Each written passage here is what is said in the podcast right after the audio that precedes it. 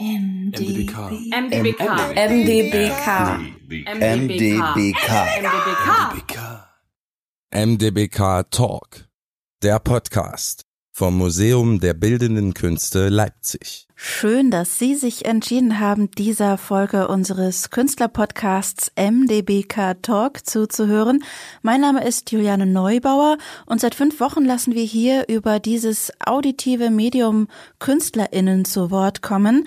Sie gewähren uns sehr persönliche Einblicke in ihre Arbeits- und Lebenswelt, erzählen aus ihrer Geschichte von ihren Werken oder auch über die Herausforderungen der Gegenwart als Mensch und Künstler. Klar, die Kunst, über die wir hier sprechen, kann man nicht sehen. Sie dürfen sich vor ihrem inneren Auge ein eigenes Bild davon machen, wie die Bilder aussehen, wenn wir über sie sprechen, wenn es Werke sind, die Sie vielleicht noch nicht kennen. Wenn Sie sie dann aber doch sehen wollen, können Sie das natürlich bei uns im Museum der Bildenden Künste in Leipzig. Ich glaube, dass die Bilder, die unser heutiger Künstler erschafft, ganz gut vor dem inneren Auge sichtbar werden können, denn er arbeitet mit bekannten Symbolen und klaren Farben auf sehr großen Leinwänden. Er teilt mit uns seine sehr persönlichen Erfahrungen und Gefühle, die ihn vor, während und nach dem Mauerfall 89 als Maler und kritischer Geist beschäftigt haben. Und auch dieses Mal stellt sich unser Gast zunächst einmal selbst kurz vor, beginnend mit seinem Namen. Mein Name ist Grimling, Hans-Hendrik Grimling, 1947 geboren in Zwenkau bei Leipzig. Zwenkau war eine kleine Stadt von 15.000 Einwohnern äh, mit schönen Laubwald.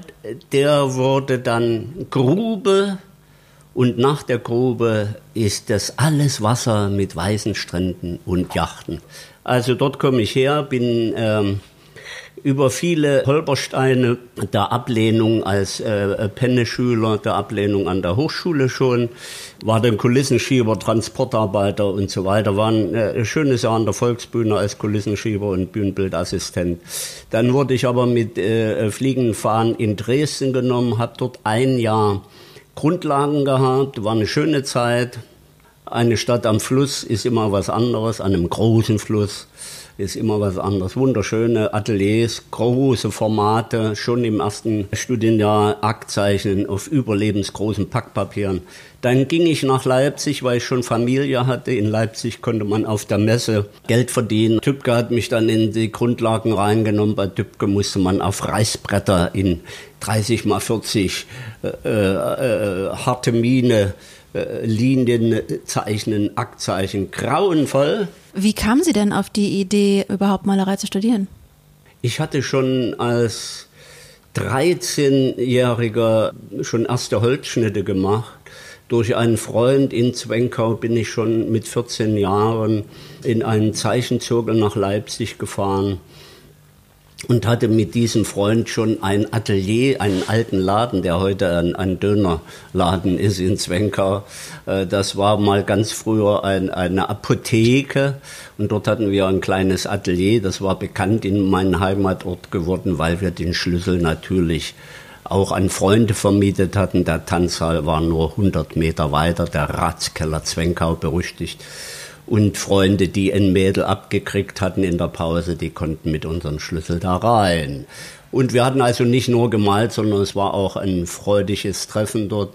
Am Wochenende kamen dann auch Freunde aus Leipzig dazu und wir sind eine wunderbare Zeit, die nie, nie wiederkommt leider, mit ungrundierten Pappen, paar verschrumpelten Tuben und verschrumpelten Pinseln sind wir in die Landschaft, haben einfach gemalt, was wir gesehen haben. Es war grandios.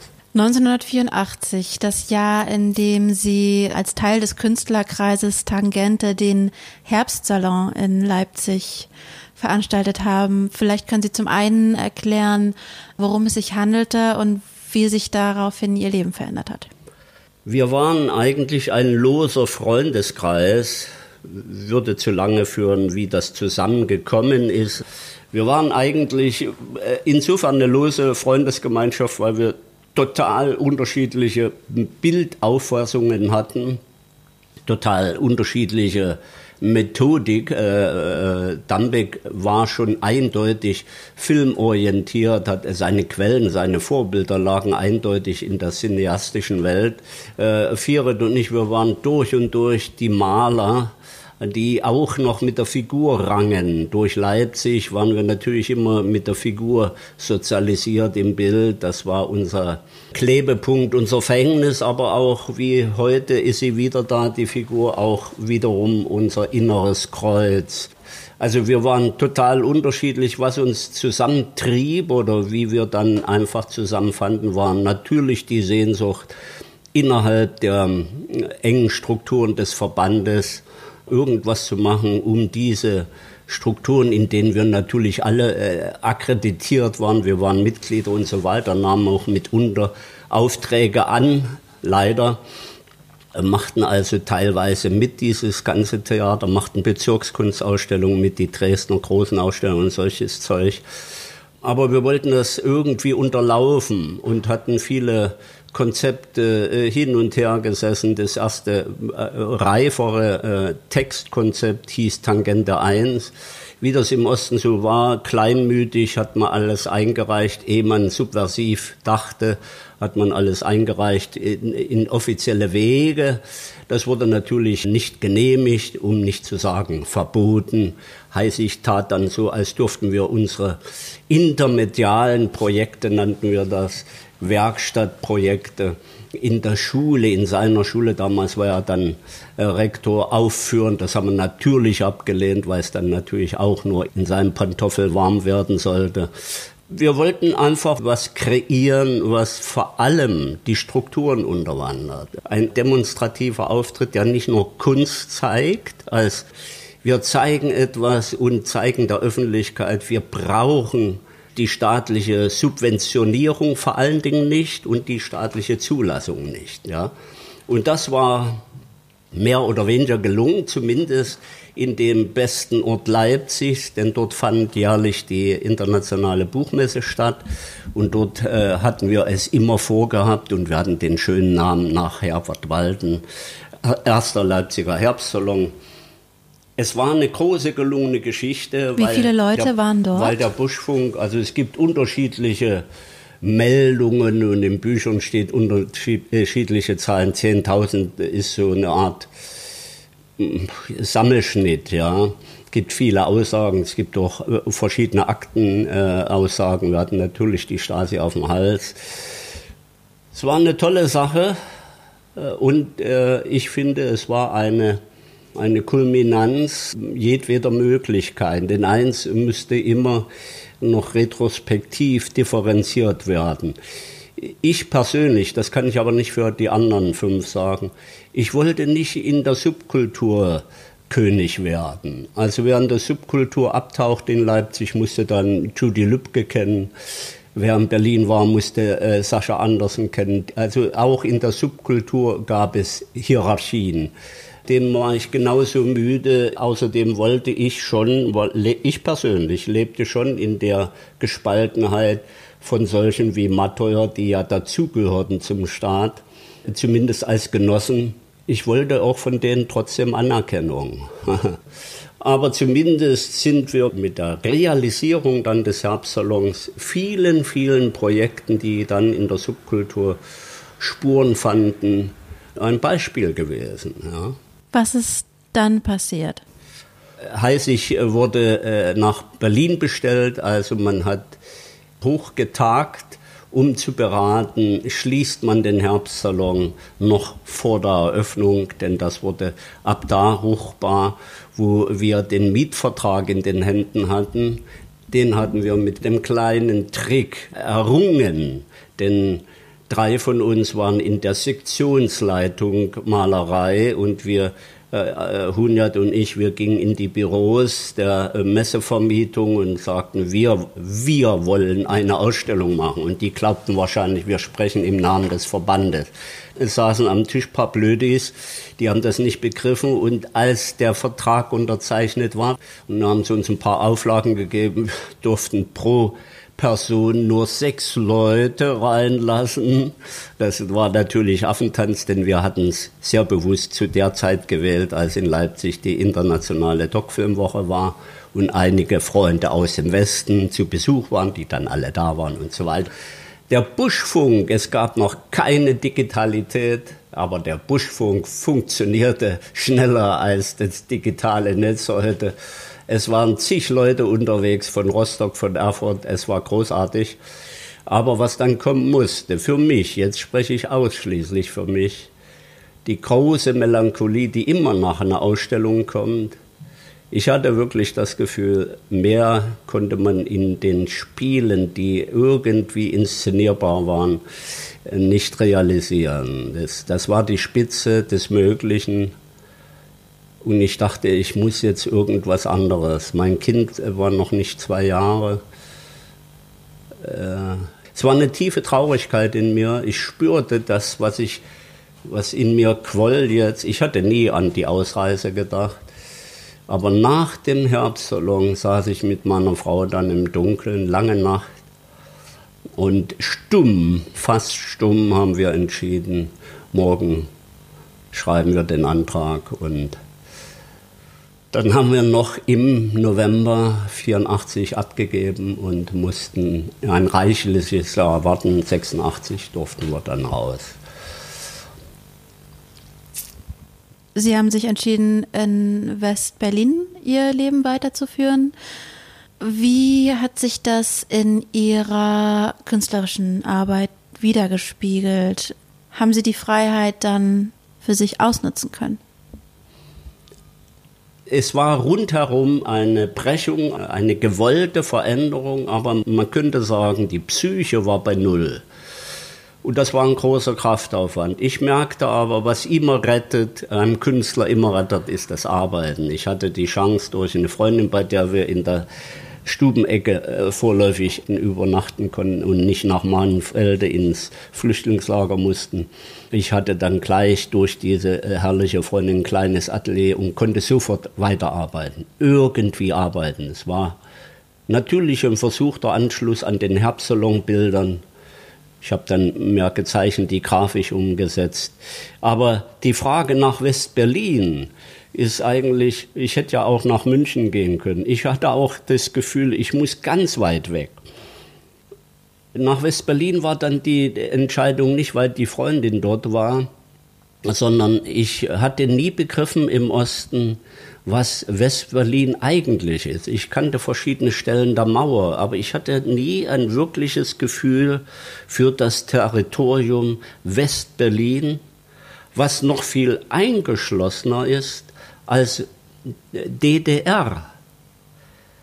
Ich ahnte das, ich konnte das intellektuell antizipieren, aber es gab keine Sinnlichkeit dafür. Und ich wollte in diesen Käfig der Freiheit, habe ich später geschrieben, in diesen Käfig hineinfallen und merkte, das Fliegen ging nur mit dem Flugzeug nach oben, aber das Vogelfliegen, das Freiheitsfliegen, die Flügel waren schon sehr stumpf und gebrochen. Das war nicht so einfach. Ich habe meine Reisen gemacht, später dann in Shanghai ausgestellt, in Konzeption in Chile.